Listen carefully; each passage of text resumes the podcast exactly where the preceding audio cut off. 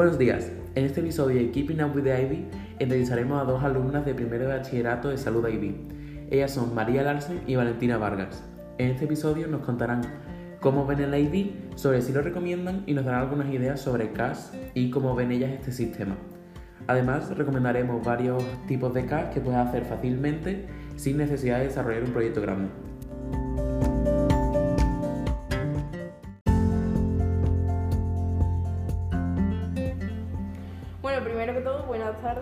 Tardes. Gracias por venir.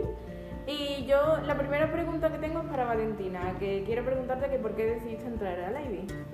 Yo decidí entrar a la Ivy porque desde muy pequeña siempre me ha llamado la atención irme a estudiar fuera y aparte me intrigaban mucho los sistemas que eran diferentes a los que estaba haciendo toda la vida aquí en el colegio en España y esto iba a ser la mejor opción. ¿Y tú, María? Yo decidí entrar a la IBI porque este es un sistema creado por un suizo y por la metodología suiza y como yo tengo pensado estudiar en la universidad allí, pues a partir de ver los requisitos de mi universidad, pues vi que era de una manera más fácil eh, ingresar por ese método, este método. ¿Y por qué exactamente salud? Pues yo porque también desde muy pequeña siempre me inclinaba hacia la carrera de odontología y sabía que esta iba a ser la mejor opción para poder entrar a esta. Exactamente, yo al igual que ha dicho Valentina, eh, creo que tengo mejor visión para un futuro relacionado con un ambiente de salud, no como por ejemplo si fuera tecnológico, que sería más aproximándose a una ingeniería o algo así, o de sociales demasiadas letras. Y entonces pues me decanté por una carrera de salud que es osteopatía.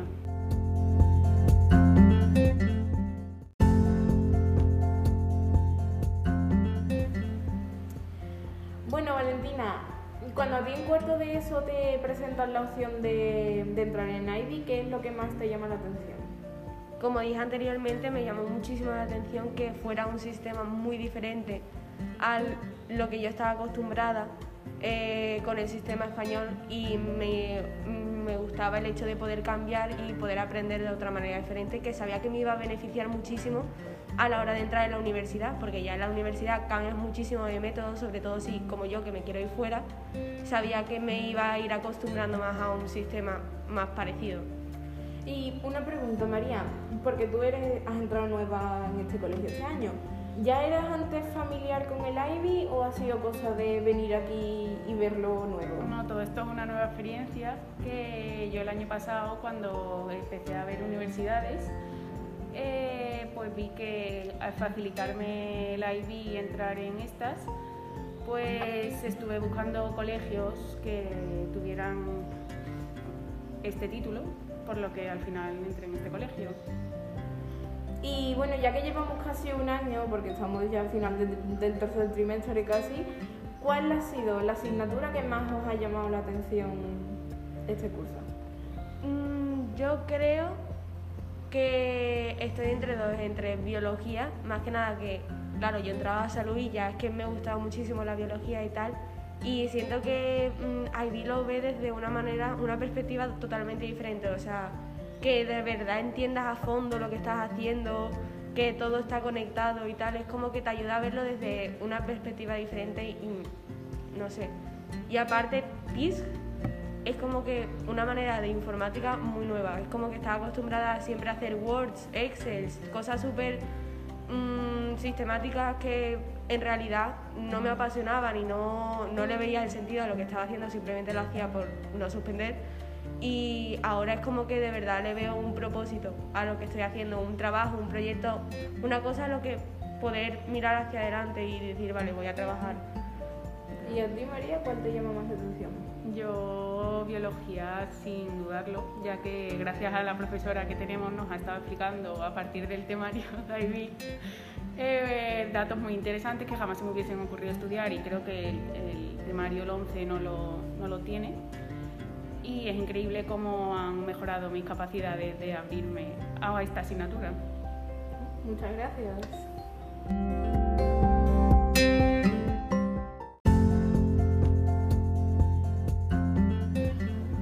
Vale, ahora os quiero preguntar, todos sabemos que para el IB necesitamos una buena rutina de estudio, porque si no, no estamos al día y no llevamos bien las asignaturas. Entonces, ¿cuál es vuestra rutina de estudio?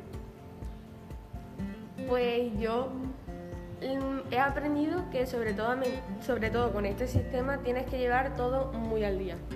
O sea, tal vez no tanto matarse a trabajar como te dicen al principio, pero sí llegar a tu casa y repasar todo el temario que has dado ese día en clase. O sea, si en clase hemos dado dos puntos de biología, pues mirártelos, ir haciendo los apuntes, apuntarte cosas que no quieres que se te olvide que ha mencionado la profesora de esa clase. Y así pues vas muchísimo más tranquila y no solo eso, que adquieres un, em, una capacidad de organización muchísimo superior a la que tenías antes. Sí, efectivamente, yo creo que como ha dicho Valentina, no es tanto como el trabajo, el que tienes que hacer, o sea, que sea la dificultad, sino el llevar al día todo lo que haces en clase, porque si no llega un momento que se te acumula y sobre todo, yo creo que no tanto este año, pero el año que viene, eh, si no has llevado los trabajos, sobre todo en lo que se centra la IB, eh, al día pues van a empezar los problemas y al final no se hace todo de la manera más correcta y no se acaba de una buena manera el trabajo. Vale. ¿Y cómo os organizáis para poder continuar con vuestros hobbies y además tener buenos resultados en el IB? Pues sinceramente, yo eh, personalmente tuve que dejar algunos de mis hobbies, pero yo eso ya desde cuarto de la ESO, ya porque es que sentía que más que nada iba a estar total- eh, constantemente en presión. Y yo no veía eso como una manera muy saludable de terminar mi, mi, mi etapa escolar. Y entonces tuve que dejar voleibol y pintura, que es algo a lo que yo me he dedicado a hacer desde hace un montón de tiempo. Pero mm, sí he podido notar buenos resultados, ya que por las tardes estaba muchísimo más tranquila y aparte tenía tiempo suficiente para hacer mi vida social el fin de semana. Entonces, pues eso, llevándolo todo el día entre la semana y llega el fin de semana, ya sales con tus amigos y ya, por ejemplo, el domingo pues te pones desde por la mañana y va. Creo que perfecto, la verdad. Vale. Yo comencé con unos planes de seguir con la vela como lo hacía a nivel nacional, pero a causa del estrés que me habían mencionado anteriormente, a causa de toda esa presión, pues a raíz de ahí tuve varios problemas por los que no he conseguido seguir con mis hobbies. Pero yo creo que si alguien de verdad tiene el interés de conseguir llevar las dos cosas a la vez, realmente puede. Yo creo que es organizarse y aprovechar el tiempo de la mayor, mejor manera posible. Vale. Eh, también, todos hemos escuchado alguna vez que con el IB tenemos menos tiempo para, para nuestras cosas antes de meternos en el IB. ¿Creéis que estos estereotipos de que con el IB no tienes tiempo para nada son ciertos en alguna medida o no? Yo creo que no son tan... ex- lo exageran un poco, pero a la vez es como que... Más que nada, al ser un sistema nuevo, te llega muy de nuevas. O sea, es como que demasiadas cosas a la vez que son muchas, muy... Son muchas que van a suceder, por ejemplo, el año que viene, todos los trabajos que tenemos que entregar, pero es como que los tienes que llevar al día ahora, porque después el año que viene no te va a dar tiempo. Entonces, más que nada, el saber organizarte y ahí los estereotipos sí que son un poco más inciertos. Pero también es como que lo que he mencionado anteriormente, que es que te ayuda mucho a acostumbrarte al sistema universitario, que tal vez lo hace, no lo haces ahora, pero todo el mundo lo va a tener que hacer así en la universidad. Y todos los de IB pues ya nos estamos acostumbrando a un sistema de este tipo. Yo creo que no se trata de la escasez de tiempo, sino de aprovechar el tiempo al máximo. Porque si tú al principio llegas a casa diciendo, venga, tengo que hacer eh, este trabajo, cuando, o sea que voy a llegar, voy a durar una hora, después tengo que hacer tal tarea y lo demás. Pues si al final te empiezas a distraer y empiezas a dejar las cosas para el próximo día, se te acaban acumulando, llegas a un momento que no tienes tiempo y ahí es cuando empiezan los problemas de que realmente no te da tiempo a acabar las cosas. Entonces no se trata tanto como de la cantidad, sino de aprovechar el tiempo. Bien, entonces el consenso general es que los rumores son exagerados, ¿no? Y que las cosas hay que llevarlas a tiempo y ya está. Exactamente. Vale. Bueno, otra parte muy importante del IB es el CAS. Eh, ¿Vosotras tenéis alguna idea para futuros proyectos de CAS o qué hacéis para completar las horas? Yo, en lo personal, a mí es que me gusta mucho realizar voluntariado y llevo haciéndolo ya desde el curso pasado, cuarto de eso. Tuve que parar por el COVID, pero eh, ya he completado muchísimas horas por eso desde el año pasado, ya que a mí me apasiona el plan en concreto, pero proyectos en sí teníamos pensado hacer uno para el Día de la Mujer, pero nos lo denegaron. y ahora estábamos pensando hacer uno para el Día contra el Bullying, que es en mayo, pero todavía tenemos que redactarlo. Y eso sí lo veo un poco más complicado porque entre todos los. el estrés de parciales, llevar el bachillerato al 11 con bachillerato IB, todos los trabajos que eso conlleva, tal, y encima tener que desarrollar proyectos de CAS tener que presentarlos para ver si te lo aprueban, no sé qué, me parece que eso de- debería haber un tanto de cambio para que de verdad nos dé tiempo a poder realizar todos los proyectos, ya que esas horas son muy necesarias. En mi caso no veo tan difícil obtener las horas de CAS, sino el hecho de tener el tiempo de, redactarlas y etcétera. Porque, por ejemplo, yo en uno de los objetivos de las horas de CAS tengo, por ejemplo, las horas que, hago jugando al pádel, entrenando un deporte, teniendo la meta de llegar a, cierto campeonato de cierto nivel pero el hecho de tener el tiempo de redactar de qué manera quiero conseguir esas metas y al final acabar poniendo un documento con todas esas horas, lo veo más complicado. Vale. Bueno, y como última pregunta, ¿por qué recomendaríais el IB a los alumnos de cuarto de eso que ahora tienen que decidir a dónde van a ir?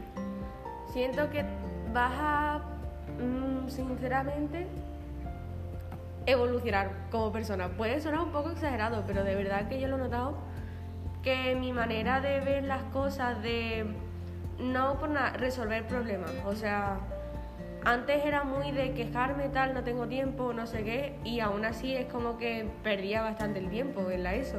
Y este sistema me ha ayudado a realmente a hacer algo para resolver mis problemas, o sea, ya no solo a resolver mis problemas, sino como tener más capacidad de entender más temario, de llevar más, de cubrir más temario, tal, que no ver las cosas de, ah, como hay mucho temario, pues es imposible que yo pueda hacer un examen tal.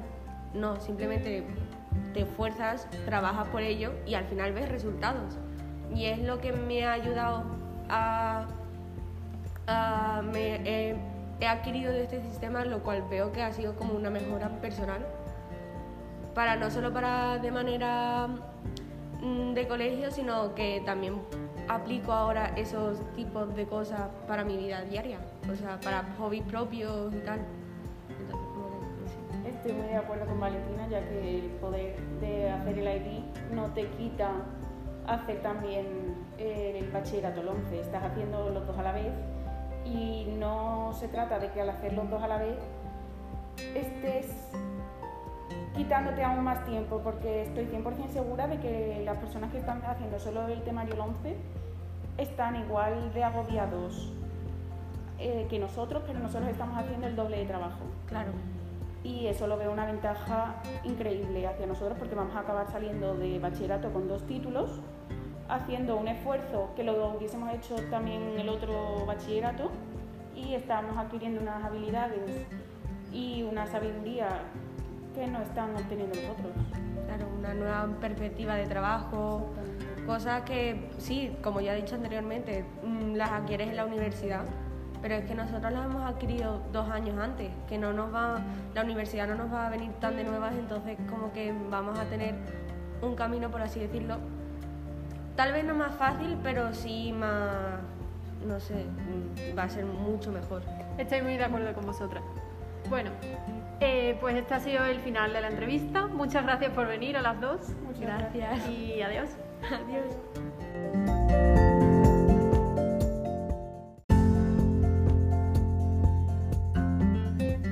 Bueno, pues ya estamos en el final de este episodio de Keeping Up with the Ivy Y en esta sección nos gustaría recomendaros algunos tipos de proyectos de CAS simples que podáis hacer sin necesidad de crear un proyecto de CAS grande. Uno de ellos sería, como este, crear un podcast o un canal de YouTube, pero antes de hacerlo yo recomendaría que investigaseis sobre cuánto tiempo tiene que durar. Porque puede variar entre unas cuantas semanas o un mes, o a lo mejor se necesita más tiempo para validarse como un proyecto grande. También eh, en vez de hacer un podcast o un canal de YouTube, podréis hacer un documental sobre lo que ido como estudiantes en verano, en vacaciones o haciendo cualquier cosa contando lo que queráis. Además, podríais hacer una recogida de basura en el campo en la playa, como hizo nuestra compañera eh, Berta el fin de semana pasado, que colaboró con eh, Zero Waste, que es una organización que limpia campos y zonas naturales en Jerez de la Frontera. También podréis aprender un idioma con Duolingo simplemente, quedando, haciendo registros sobre lo que hacéis y lo que aprendéis, o aprender un nuevo deporte, que es bastante fácil relativamente y daría muchas horas de casa.